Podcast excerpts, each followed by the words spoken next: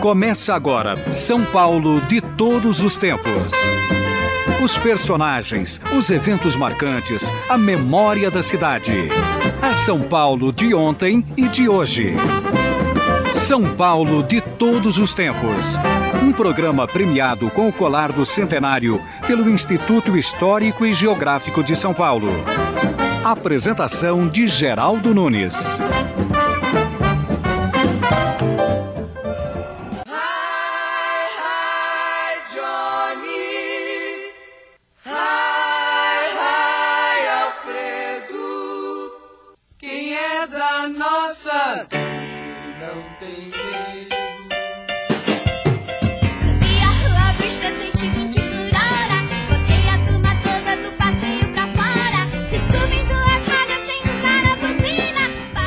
São Paulo, 1956. Rua Augusta, fervilhante. Jovens mostrando suas máquinas maravilhosas. O Brasil vivia seus anos dourados, entrando na rota da industrialização. O rádio era a grande vedete nacional num país de transformações sob o comando de Juscelino Kubitschek. A indústria automobilística nacional dava seus primeiros passos e o país começava a estremecer ao som do rock and roll.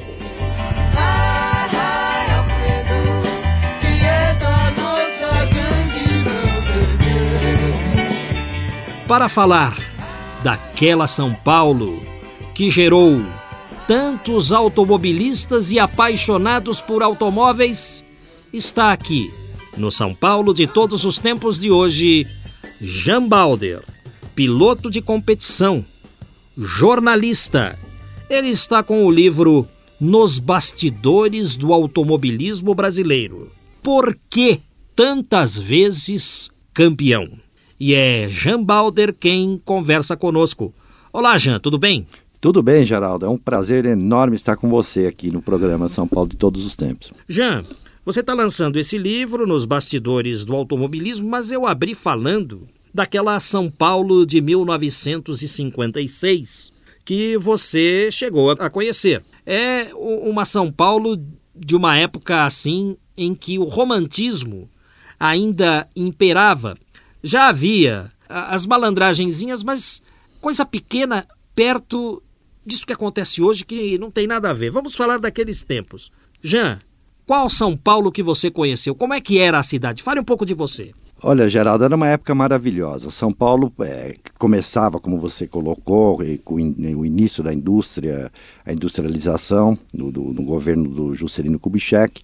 Então a gente, é, garotos, nós garotos daquela, naquela época, a gente começou a viver, vamos dizer, o automóvel. As ruas eram muito desertas ainda, existiam muitos carros importados é, Chevrolets, Fords daqueles anos, que faziam toda a operação de táxis, de lotação, é, que existia lotação, né, que ligava o Iangabaú aos bairros. E era em táxi. Era em táxi, é. é. Juntava um grupo e embarcava no lotação? Isso. né? E era uma época bastante gostosa, né? Uma época segura. Eu me recordo que todas as conversas, as rodinhas da garotada em bairros, é, cada um, claro, tinha o seu próprio bairro, seus próprios amigos, eram é, a gente ficava na rua com o carro estacionado e com a chave de contato, por exemplo, dentro do próprio carro, com a janela aberta e ninguém se preocupava em, em num roubo ou numa coisa desse tipo. E era muito seguro, a gente ficava até altas horas da noite, coisa que hoje muita gente tem receio pela, pela, pela segurança, com medo de ser sequestrado e coisas assim. Então era uma época muito gostosa. E você colocou a música, eu fiquei até emocionado aí com a Rua Augusta, porque a Rua Augusta era um point dessa garotada do, do automóvel. E a gente frequentava muito, tinha o trilho do bonde ainda na, na, na, Rua Augusta, e tinha umas lanchonetes nas esquinas, e a gente parava ali e, e, a, e o assunto era gasolina, né? Quer dizer, era o começo da indústria, e para nós garotos era um início de querer colocar a mão na graxa, né? Tipo, a gente via um automóvel, já ia olhar os modelos novos que, que eventualmente já estavam para ser lançados. E era um pioneirismo muito grande do Brasil naquela época, porque a industrialização, as fábricas ainda pequenas, com poucos fornecedores de peças, então foi um pioneirismo muito grande. E eu tive o prazer enorme de conviver com isso, pelo fato de que meu pai, quando chegou aqui em São Paulo, ele foi trabalhar na indústria. E ele era engenheiro aeronáutico, ele veio é, para o Brasil com a Fokker, a Fokker de aviação, estabeleceu-se no Rio de Janeiro durante dois anos e depois a Fokker, é, por várias razões, não seguiu o caminho aqui no Brasil de produzir os aviões, mas o meu pai ficou aqui no Brasil por adorar a terra, pelo clima tropical, ele ainda mais que a minha família passou, a, ele especialmente minha mãe passaram a Segunda Guerra na, na Holanda, então ele eles é, tinham ficaram com uma certa marca disso da guerra e tudo mais e aqui era um paraíso e ainda mais começando com a possibilidade de ele trabalhar na indústria automobilística onde o forte dele era materiais, ele gostava muito de materiais, de é, descobrir todos os componentes e tudo mais. Então esse pioneirismo eu vivi em casa, porque os fornecedores dos, dos, da indústria frequentavam a minha casa para conversar com meu pai sobre desenvolvimentos. Então, uma simples roda, às vezes, ou um, um, pequeno componente de automóvel, tinha que ser desenvolvido. E esse desenvolvimento era um pioneirismo muito grande, acontecia muitas quebras, enfim, mas isso tudo foi se desenvolvendo a ponto que o Brasil hoje é, é produtora globalizada da indústria automobilística, exporta automóvel, tem uma produção fantástica, mas aquilo naquela época foi realmente um pioneirismo muito grande. Estamos entrevistando Jean Balder, jornalista e piloto de competição. Como é que se chamava seu pai, Jean? Anthony Balder. Sua mãe? Minha mãe Maria Elizabeth Balder. Os dois brasileiros? Não, seu pai não, estrangeiro. Não. Os dois é holandeses. Eu também nasci na Holanda. Você também é holandês? Sou holandês. Eu nasci em Amsterdã e com sete anos de idade nós viemos. Quer dizer, na realidade, é, o meu pai veio antes. Ele veio para instalar a indústria, a, a Fokker, no aeroporto do Galeão. Tinha uma base militar, é, um galpão, e aí eles começaram a montar aviões. E em caso de sucesso, as famílias dessas três pessoas que vieram da Holanda viriam também ao Brasil. E meio ano depois que meu pai estava aqui, eu, nós viemos. Viemos de navio, eu, minha irmã e minha mãe. E chegando aqui, a gente morou no Rio de Janeiro durante um ano e meio, até é, nesse período, não porque o Getúlio Vargas se suicidou, justamente naquele ano que a gente estava no Rio de Janeiro, mas a Fokker não seguiu adiante por outras razões, razões comerciais, enfim. E aí meu pai preferiu ficar no Brasil. Ele tinha já 14 anos de, de Fokker, vamos dizer assim, de indústria aeronáutica, 12 anos na Holanda e dois anos aqui, mas ele optou em permanecer no Brasil pelo fato de que pelos contatos que ele tinha na Fokker, especialmente com o pessoal do CTA, do, do ITA, né, na época em São José dos Campos, que era parte de aeronáutica também, eles alertaram ele pela possibilidade da indústria brasileira que estava em franco nascimento, quer dizer, a indústria iria nascer. Então ele optou em ficar aqui. No começo foi um período um pouco difícil para ele, para nossa família, mas aí ele veio para São Paulo, onde realmente se focou o centro da indústria automobilística brasileira. E aí você passou a fazer parte da cidade de São Paulo. Onde é que você estudou? Eu estudei em Santo Amaro, no Colégio 12 de Outubro, era próximo da minha casa, que eu morava ali perto do, da estátua do Borba Gato. Era um bairro totalmente, vamos dizer, deserto. É, existiam muitas chácaras por ali, campinhos de futebol, chácaras, é, perto da chácara Santo Antônio, inclusive, né? Esse é o nome, da, da, perto do Alto da Boa Vista ali. Ali era, uma, era um lugar era um lugar muito tranquilo. Eu ia a pé para a escola, eram dois quilômetros de, de, da minha casa até a escola. E pelo fato, sabe, Geraldo, de meu pai estar na, na, trabalhando na DKV Vemag, que foi uma das primeiras, né, o primeiro carro nacional foi o DKV, muita gente frequentava a minha casa pelo fato de ser um início da indústria, quer dizer, o pioneirismo, a, a, os fornecedores da, da DKV é, trocavam ideias com meu pai sobre desenvolvimento de componentes. E o garoto acompanhava tudo. E não durou muito tempo a, a DKV começou a participar de corridas em Interlagos. É verdade que ali onde você morava e estudava, O, o bairro era tão sossegado que dava até para ouvir o barulho dos motores dos carros em Interlagos. É, de Interlagos a gente não ouvia, mas o interessante é que todos os carros que seguiam para Interlagos iam andando. Passavam dizer, por Santo Amaro. Passavam pela Avenida Santo Amaro. Ou pela Adolfo Pinheiro não era nem asfaltado ainda, quer dizer, um trecho só, lá perto de Santo Amaro era, era também com linha do bonde. A vereador José Diniz era a linha do bonde. E, e a gente ouvia o ruído dos motores por exemplo, uma Ferrari, uma Maserati, no, no, no caso de carros de esporte, eles iriam, iam para Interlagos rodando pela própria rua com o piloto sem capacete e tal. Então aquele ruído animava a gente e a gente já seguia atrás, né? A gente já queria ir também para Interlagos para ver o treino. E Interlagos era um, um, um, autódromo que tinha a guarda, tinha a segurança, mas era fácil de entrar em Interlagos para andar. Então todo mundo que tinha um automóvel, com um pouquinho de conversa ali na portaria, ele entrava lá e andava, e às vezes tinha até acidentes. Né?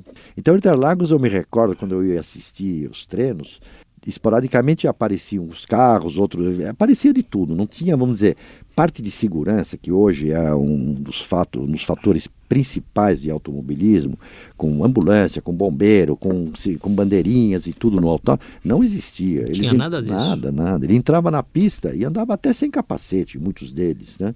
Cinto de segurança não tinha. Arco de Santo Antônio também não tinha, aquele arco de proteção.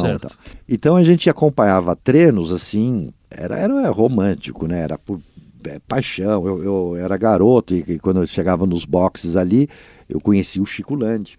O Chico Landi era um piloto muito de nome já no Brasil e ele ficou logo meu amigo. Ele de vez esporadicamente me dava carona para casa. Eu nem dormia naquela noite, né? Porque eu pegava o ônibus para ir para Interlagos, acompanhava os, os, treinos deles e depois ia voltar de ônibus. Mas aí ele, pelo fato de eu estar ajudando, eu pegava meu cronômetro, eu tinha um cronômetro com dois ponteiros e eu cronometrava e cronometrava trechos da pista e fiquei assim bem ligado nessa parte de ser garoto cronometrista.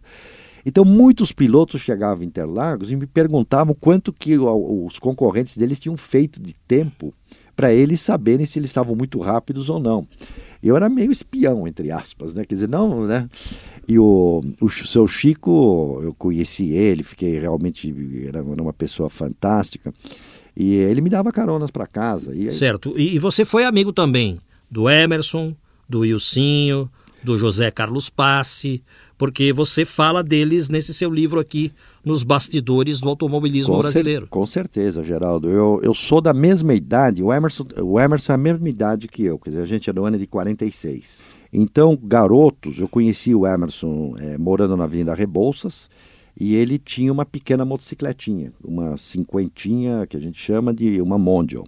E eu também tinha uma motocicletinha, tinha uma Leonette.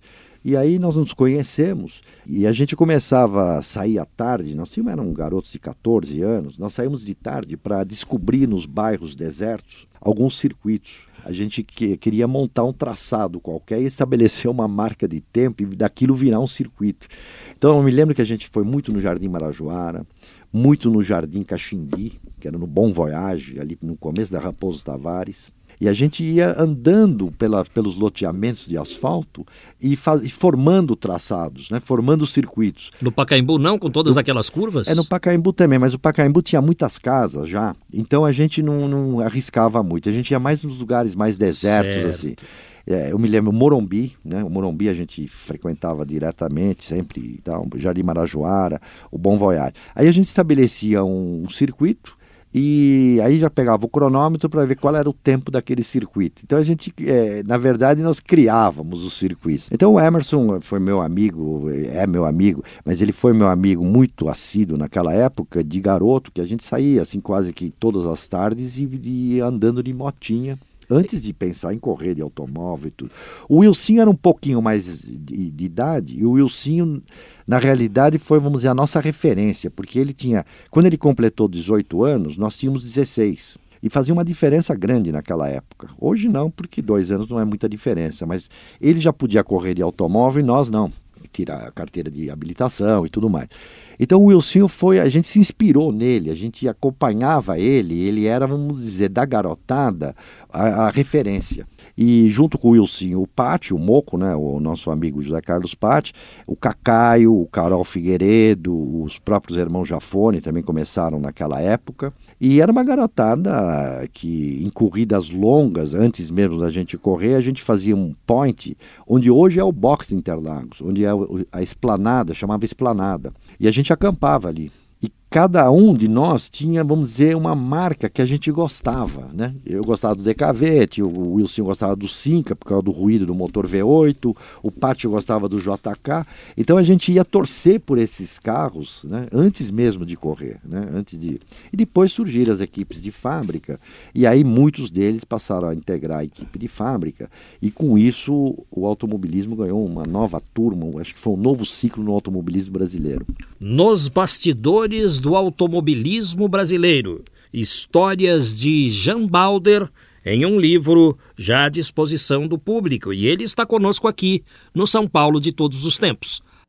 Caminhos de São Paulo um passeio pela história das ruas e bairros da cidade com Geraldo Nunes. Jean Balder, assim como a maioria dos jovens dos anos 50 e 60, frequentava a Rua Augusta, que ficava congestionada nos sábados à noite devido à paquera. Durante a semana, a Augusta ditava a moda. Pelas atrações que teve, a Rua Augusta é ainda hoje uma das mais conhecidas ruas de São Paulo. Entretanto, não existe uma versão definitiva que explique o nome dessa rua. Nos primórdios, era chamada de Maria Augusta Dizem alguns historiadores porque assim era chamada uma trilha que atravessava a chácara do Capão, vendida para o surgimento da Avenida Paulista. Outros dizem que o nome faz homenagem a Maria Augusta Borges de Figueiredo, parente de um dos sócios de Joaquim Eugênio de Lima.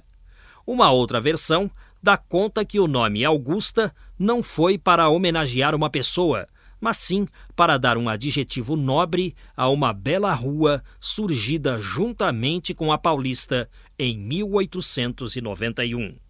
Se temos a mais paulista das avenidas, temos também a mais augusta das ruas.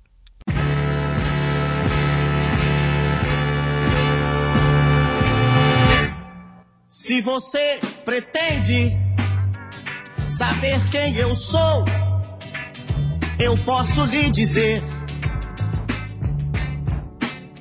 Entre no meu carro, na estrada de Santos, e você vai me conhecer.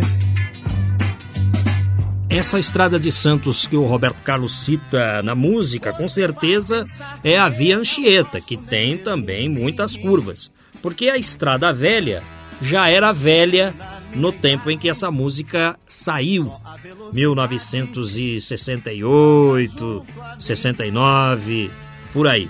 Roberto Carlos, acredito eu, tenha sido o compositor que mais músicas fez com automóveis. Nas curvas da Estrada de Santos, essa que estamos ouvindo, tem aquela Parei na Contramão, tem o Calhambeque, primeiro foi Suzy, quando eu tinha lambreta.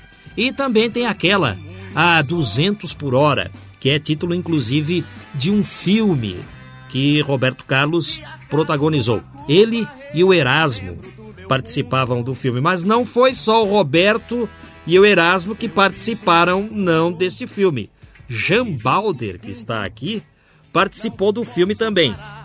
Você fez papel do que no filme do Roberto a é, 200 por hora? É, Geraldo, eu fui, eu, a gente foi coadjuvante, né? Quer dizer, eles, eles precisavam de um grid de carros para largar no filme. E naquela época eu corria com a BMW, que era uma BMW aberta, numa BMW 2002, que retiraram a capota. Então era um carro que chamava muita atenção. E nós acabamos também largando junto com o grid é, desses carros, que foi o filme a 200 km por hora. E naquele momento eu tive o prazer de conhecer o Roberto Carlos, porque ele, como você colocou, ele era apaixonado por automóvel e ele curiosamente veio olhar a nossa BMW. Então ele pediu para mim, ele falou: Poxa, mas que bárbaro, vocês tiraram a capota da BMW, que legal, e ficou um protótipo e tudo. Aí eu tive, mostrei o carro em detalhes para ele, ficar até um pouco emocionado, porque o Roberto Carlos naquela época era, vamos dizer, estava um, totalmente, estava no auge máximo dele, na carreira dele e tudo. Né?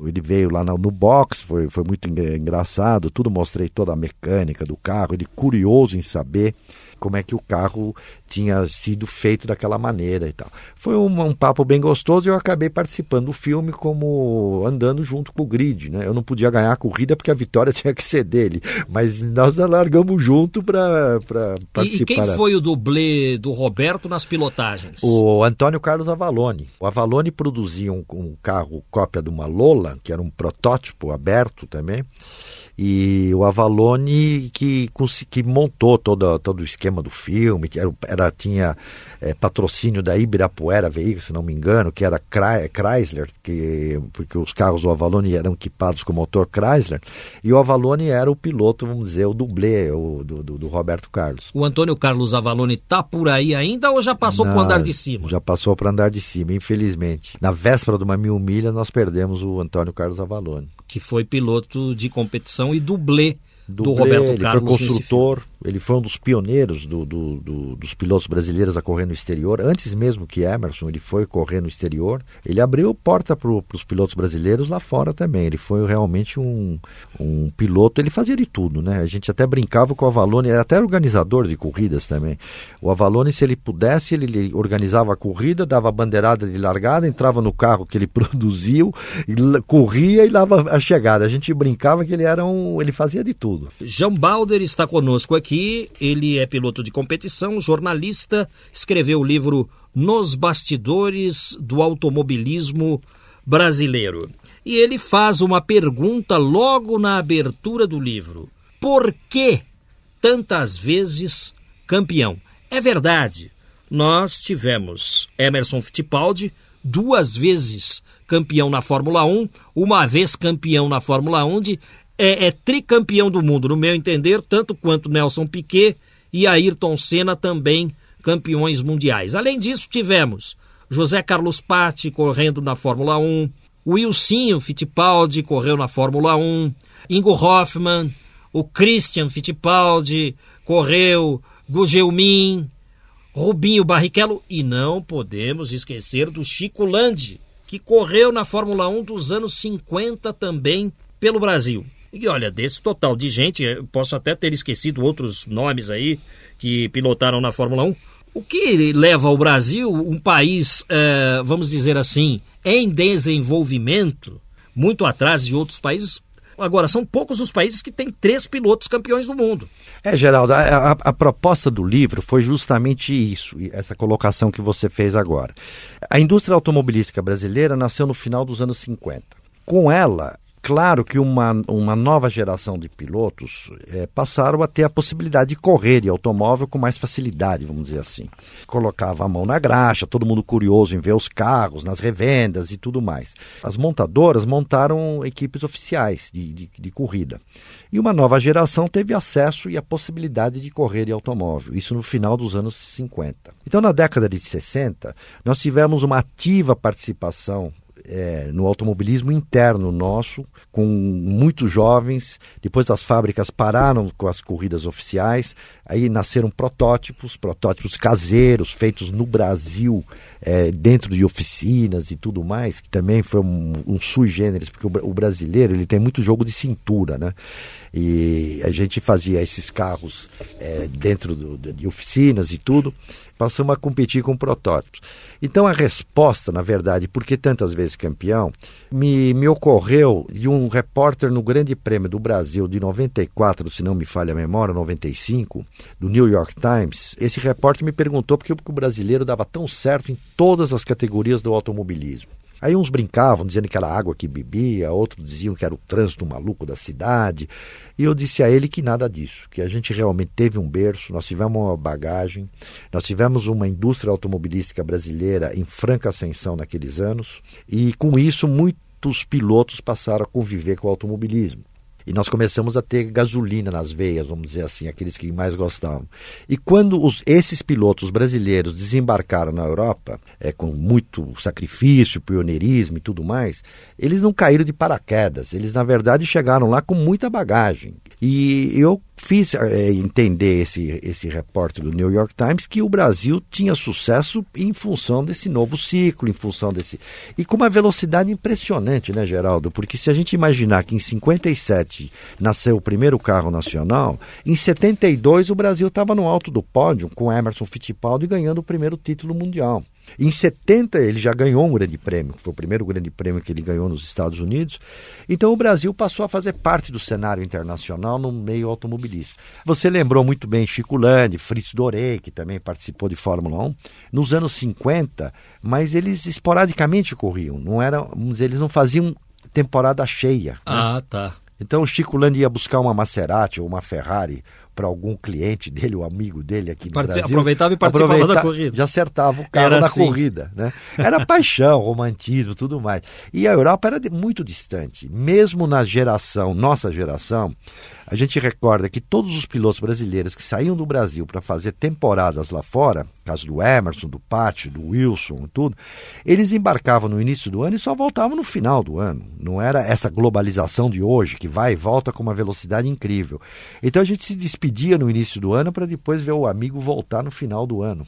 E era uma e, festa, né? Era uma festa. Imagina na época do Chico Landi, que dificuldade. Eram quase 30 horas via aérea, sair da Europa, vir, vir para o Brasil, com escalas e tudo mais. Então era, era muito distante. A comunicação o... era, era, era limitadésima o, também. Ô, Jean, uma vez eu ouvi uma entrevista do Emerson Fittipaldi, ele descrevendo aquela antiga pista do autódromo de Interlagos que tinha 8 quilômetros. 8 quilômetros. Aproximadamente.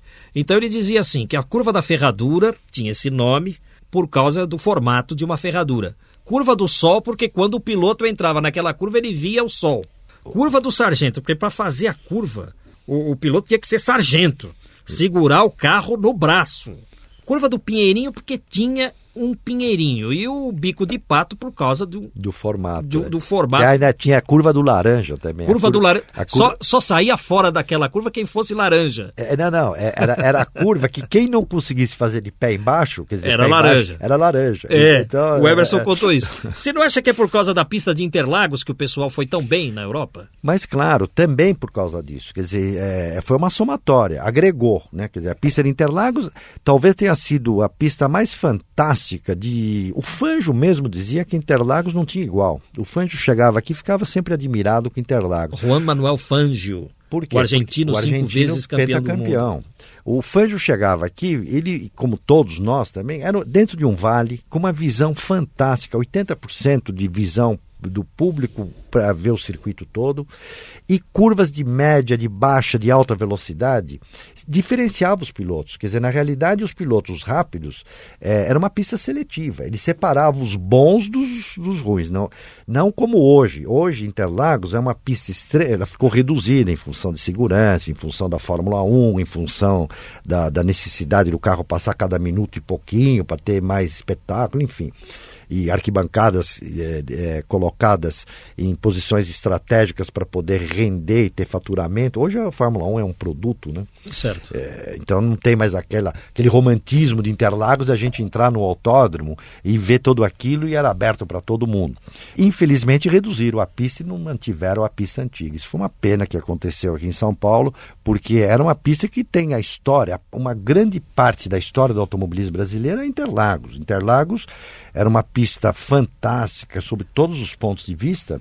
E a gente perdeu essa. virar uma página Quer sem dizer, Interlagos hoje não forma mais pilotos como antigamente. Como antigamente, sem dúvida. E talvez por isso é que depois de Senna não tivemos mais um campeão. Será que é Talvez tenha. É, agregou também, né, Geraldo? Eu não diria que talvez seja só pelo fato de Interlagos, mas é claro que aí é uma somatória de fatores. Mas é, Interlagos era uma pista extremamente. Eu imagino, você, você conhece bem Interlagos, Geraldo? A curva 1, 2 e 3 eram curvas de altíssima velocidade, tinha um relevé e os carros rápidos faziam aquilo a 200 km por hora. É, inclusive Tinha que ter Fórmula... coragem né, para fazer também. A Fórmula 1 saiu de Interlagos porque houve uma corrida onde todo mundo saía fora da pista na curva 3. É, inclusive com... o José Carlos Passe é, saiu fora. Foram, foram sete na... carros. Né, Depois né, daquele ano para frente foi em Jacarepaguá. É. Só com a reforma da pista que a Fórmula 1 voltou para cá. Estamos entrevistando o Jean Balder aqui no São Paulo de todos os tempos. Ele que está com o livro nos bastidores do automobilismo brasileiro, por que tantas vezes campeão? E o Jean está explicando por que o Brasil foi tantas vezes campeão. Voltaremos a ter um campeão na Fórmula 1? Quem sabe? Interlagos tem uma história. Por volta de 1930, a companhia de autoestradas responsável pela implantação da rodovia, então, rodovia Washington Luiz, ligando São Paulo a Santo Amaro. Por volta de 1930, Santo Amaro era um município separado de São Paulo e por isso havia a cobrança de um pedágio na Washington Luiz para levar aqueles que queriam chegar até Interlagos. E foi a companhia de autoestradas do britânico Luiz Romero Sanson quem construiu o Autódromo de Interlagos e também o Aeroporto de Congonhas. Certa vez aqui no São Paulo de todos os tempos entrevistamos Camilo Cristófaro, o pai, o velho Camilo, que competiu em Interlagos com carreteiras. O Camilo Cristófaro fez muito sucesso na década de 60. Ele deixou um depoimento muito importante aqui no São Paulo de todos os tempos. E como o Camilo era um sujeito assim tímido, né, não, não estava acostumado ao microfone, quem trouxe o Camilo aqui no programa foi o próprio Jean Balder, que hoje está conosco no São Paulo de todos os tempos, contando histórias. Essa é uma fase seguinte, né, do autódromo. Primeiro foi a época da inauguração do Chico Landi, depois veio o Camilo Cristófaro e em seguida o Emerson. É, é uma época, a nossa geração, quer dizer, na, na, é, essa geração que eu me refiro da, do início da indústria, já é no final dos anos 50. E claro que esses pilotos, que o Camilo, Chico Landi, é, tinha um Fritz Dorey, Christian Heinz, esses pilotos foram os pioneiros, vamos dizer, no autódromo de Interlagos. Eu diria até que alguns pilotos que a gente, eu não lembro exatamente, mas Arthur Nascimento foi o primeiro vencedor da, da corrida Interlagos, foi em maio de 1940, se não me engano, se não me falha a memória, mas eu não era nascido ainda, então eu não tenho essa, essa história, vamos dizer assim, em detalhes. Mas a partir dos anos 50, quando eu comecei a acompanhar Interlagos, ainda era deserto, viu, Geraldo? Não era a pista no, nos anos 40, como você se referiu, as histórias que o Camilo nos contou com tanta satisfação, que havia pedágio, que tinha até balsa para atravessar o Rio Pinheiros, né, na, na altura, é, não da a ponte do Socorro já existia, mas a, a ponte é, hoje que liga a Washington Luiz, Rubem Berta e 23 de maio, quer dizer, começando aqui pela 23 de maio até Interlagos, aquela ponte não existia, eles atravessavam de balsa. E essas histórias eu ouvia. Mas mesmo na nossa época, eu particularmente eu pegava o bonde, descia em Socorro e de Socorro andava pela atual Olívia Guedes Penteado, que era a estrada antiga de Interlagos.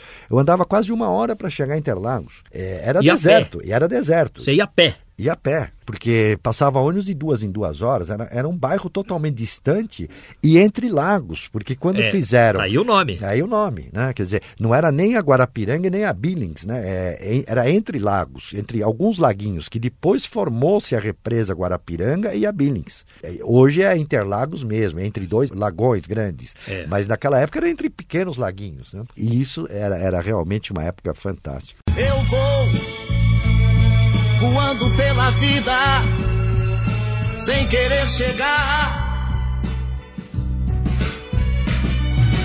Nada vai mudar meu rumo, nem me fazer voltar. Ó, Roberto cantando de novo aí músicas sobre carros e velocidade.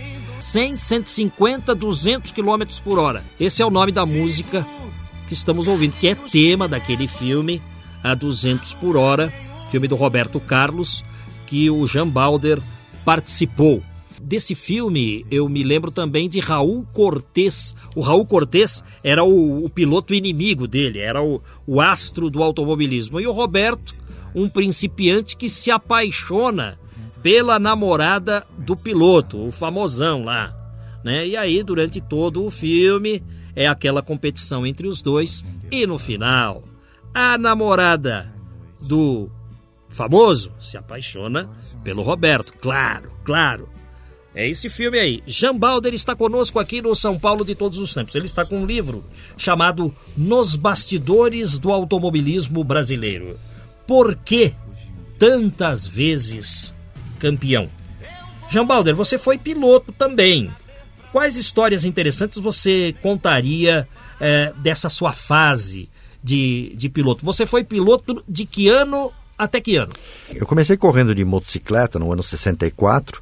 Aí eu fiz três corridas de motocicleta, tive um acidente muito feio nas ruas de Santos porque entrou um caminhão de feira na pista enquanto nós treinávamos, quer dizer, foi um azar incrível. Talvez é. você foi treinar, né? E eu me lembro que o Emerson, naquele momento, estava descendo a serra junto a Serra de Santos, junto com meu pai, e lá chegando eu já estava no hospital com dois braços quebrados, uma perna, bacia, eu me quebrei bem. Aí encerrou minha carreira de motocicleta. E até eu me recuperar levou quase um ano, e aí eu passei a correr com um DKV nas corridas estreantes, naquela época tinha havia corridas estreantes, né? Eu fiz um ciclo com, com DKV em cinco corridas estreantes e logo depois é, passei a correr com DKV Malzone, que era um protótipo, fiz dupla até com o Emerson em 66 nas mil milhas brasileiras. E eu ganhei naquele ano de 66, no meu primeiro ano de automobilismo, o prêmio Revelação, que era um prêmio da revista Quatro Rodas, do Victor Tivita, né? Era o prêmio Victor, que chamava. Esse prêmio, se não me engano, durou quatro anos, ou nem isso. E pouca gente tem esse troféu. É um lindo troféu, um capacete de bronze, enfim, é um, é um troféu bárbaro. E, e, aí depois, a, pelo fechamento da fábrica DKV, eu nunca participei oficialmente da equipe DKV. Eu sempre fiz corridas de DKV, mas de maneira particular ou com os resíduos que a fábrica havia deixado. Não era mais equipe oficial de fábrica. Quando nós corremos de Malzone, inclusive era nessa situação. E logo depois eu fui convidado pela BMW, um representante da BMW aqui no Brasil, o Eugênio Martins, que me deu a chance de correr com BMW. Aí eu tive o prazer enorme de fazer dupla com Chico Landi, numa corrida em 500 quilômetros de Porto Alegre, e na Bahia também corremos em dupla. E com Ciro Caires, eram meus ídolos, né? De repente eu, garotinho, cronometravam eles e de repente estou fazendo dupla com o Chico Landi e com o Ciro Caires e logo depois a BMW parou de participar das provas. Eu entrei na equipe Brahma de, de corrida com o Norman Casari, era uma equipe com protótipos. Lá também eu tive uma vitória com o Casari 230, que era um carro muito bem projetado, era um protótipo nacional, e uma Lola T70 importada. Eu fiz as mil milhas junto com o Norman também. Não fomos bem na corrida, mas a gente. Enfim, a minha carreira foi até de 66 até 76. Em 76, a Brahma me convidou para montar uma equipe de Fórmula Super V, mas como chefe de equipe. E aí eu passei a ser chefe de equipe, montei algumas equipes, pessoalmente chefiando. Pouco mais tarde, junto com Pedro Mufato, nós produzimos um carro com licença do Oreste Berta da Argentina, que virou a Fórmula 2 sul-americana. Então, de certa maneira, Geraldo, para resumir, eu comecei como garoto mascote cronometrista, depois eu fui piloto, depois é, de piloto chefe de equipe, de chefe de equipe construtor de, de carro, e finalmente, vamos dizer assim, é, nos, quer dizer, até hoje, mas é, eu fui convidado aqui pela Rádio Eldorado para transmitir uh, ser comentarista de automobilismo, que começou em 91, porque no ano de 90 89, o Rubinho Barrichello e o pai dele, nós fomos juntos para a Europa e o Rubinho fez alguns testes lá numas equipes de Fórmula Opel. E logo depois, aí eu conheci uma equipe holandesa e no ano seguinte o Walter Salles foi correr nessa equipe holandesa.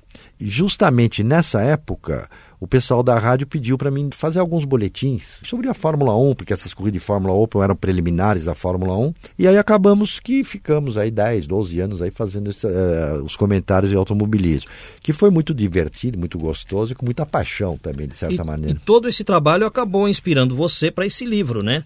Nos bastidores do automobilismo. Sem dúvida, tudo agregou, né, Geraldo? Brasileiro. Tudo agregou, quer dizer, o, o livro era um sonho meu é, de fazer, porque eu achava que era uma lacuna que tinha na, no, no, automobilismo de não contar uma história, porque estatisticamente falando, o Brasil tem vários livros, né? Tem livro do Ayrton Senna, tem livro do Piquet, tem livro do, do Emerson, mas não tem, vamos dizer, os bastidores e como é que nós chegamos lá. Eu acho que o grande público tem essa curiosidade de saber e, o e que, há que realmente. muito interessantes aqui, há fotos dos DKVs, há fotos das carreteiras, há fotos dos monopostos que correram aqui Fórmula Júnior. É, Fórmula Júnior, Fórmula Ford, Fórmula Super V. Eu vi umas puminhas aqui, aqueles pumas, né? É. É, equipados para correr. Opala, Maverick, aqueles carros que fizeram a cabeça do pessoal nos anos 60 e 70 aqui. O Porsche 907 da dupla Casari Balder, em ação nas 6 horas de Nova Lisboa, em Angola. Angola. É, foi, a, detalhe, foi, uma equipe um brasileira que foi correr lá. Da corrida. A capa do livro é muito interessante. Mostra a foto de um carro de corridas e o capacete. Eu conheço bem os pilotos. É o capacete do Wilsinho Fittipaldi. Por que, que você escolheu o capacete do Wilsinho para colocar na capa do livro? Bom, veja bem, geral, não só, como eu coloquei no início, o Wilson, a gente se espelhou muito nele, porque a nova geração de pilotos quando o Wilson completou 18 anos, ele corria de kart, depois ele passou a entrar numa equipe de fábrica da Willis, e a gente se inspirava nele, tinha nele como referência. E a foto é muito feliz, essa foto foi tirada pelo meu navegador de ralis, o Alfred Maslovski, que é um excelente fotógrafo, e ele tirou essa foto de cima da mureta do box, naquela época o box não era vazado, né? Ele era, tinha muro, os carros eram obrigados a sair sempre por trás do box para entrar no, no no, no circuito, e ele tirou de cima do box a lateral de um Fórmula com o capacete do Wilson, a luva e a balaclava na carenagem. E o, o reflexo da bandeira brasileira no espelho do carro. É uma foto original, não tem nada de montagem, quer dizer, é uma foto da década. Essa corrida foi uma, uma corrida no torneio de Fórmula 2 em 1971 é uma foto original. Dizer, é, não tem é, nada... é o carro do, do, do Wilsinho. Do Wilson. É uma, ele é uma, ia correr né, nessa... na Fórmula 2. É uma, é uma Fórmula 2. É um Marte de Fórmula 2 com o Wilsinho correndo no torneio internacional Interlagos. Como a foto foi muito feliz, o pessoal da editora e todo mundo que, que viu a foto falou: olha, a capa do livro tem que ser essa, porque retrata exatamente a bandeira brasileira, a história dos bastidores brasileiros, quer dizer, do automobilismo brasileiro, e a luva e o capacete, assim, um pouco jogados pela luta de cada um, né? Porque, assim, aparenta até uma luta, né? De, é, no mínimo, o Wilsinho estava colocando a mão na graxa no momento que esse, essa balaclava essa luva estavam jogados na cara carenagem.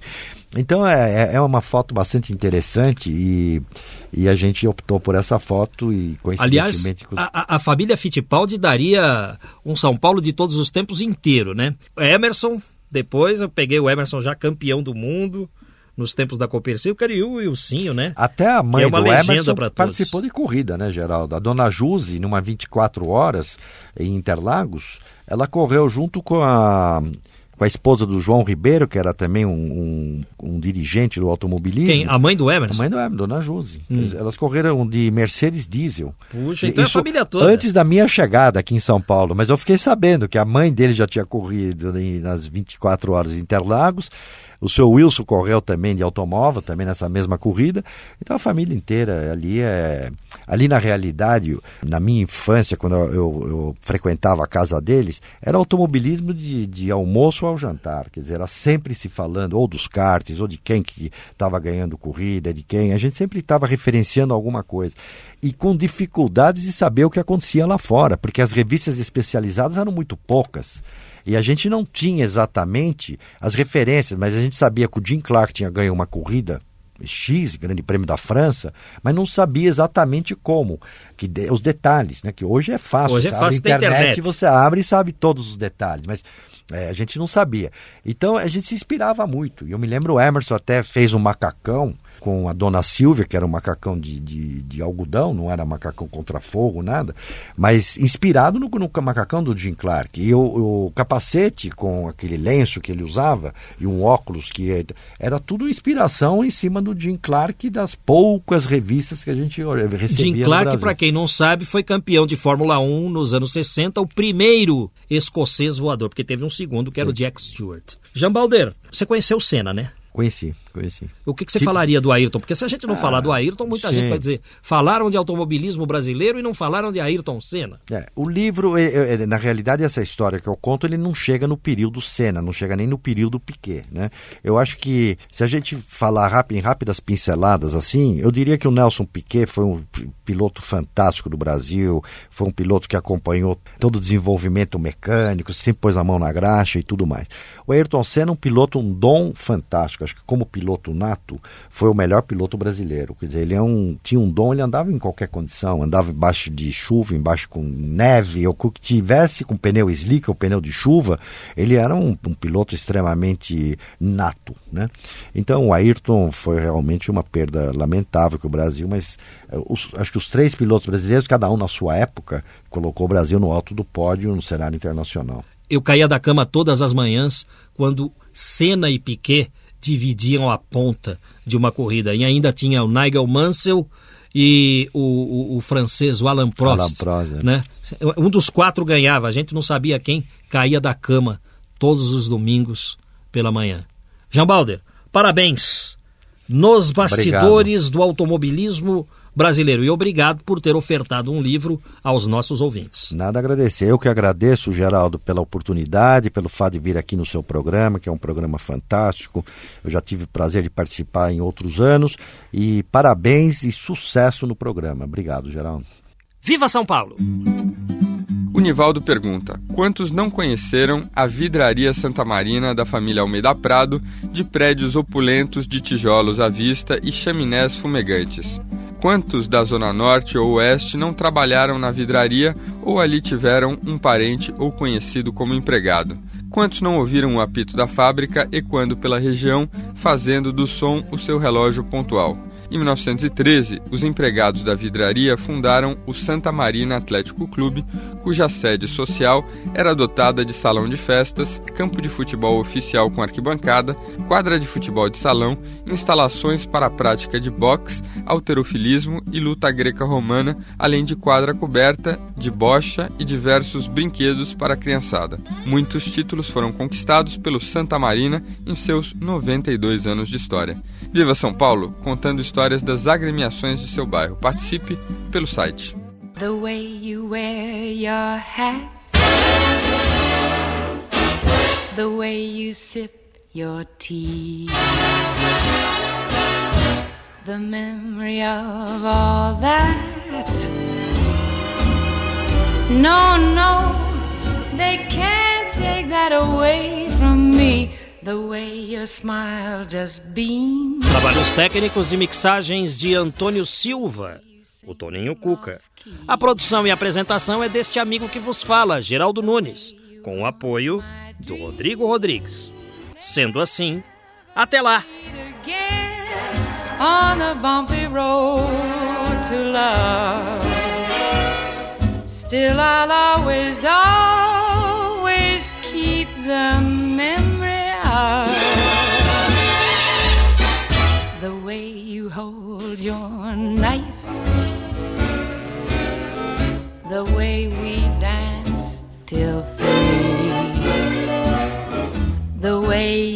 you've changed my life.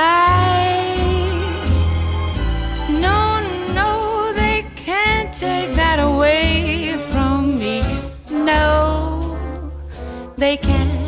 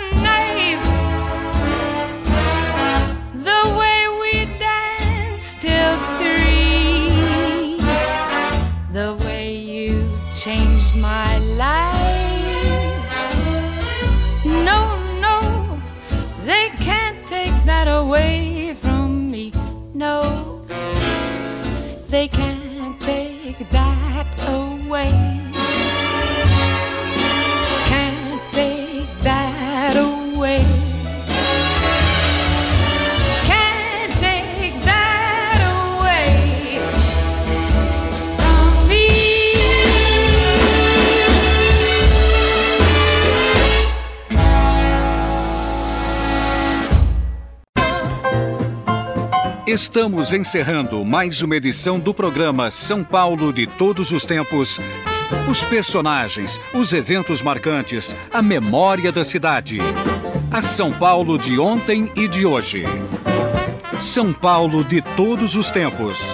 Um programa premiado com o colar do centenário pelo Instituto Histórico e Geográfico de São Paulo. Apresentação de Geraldo Nunes.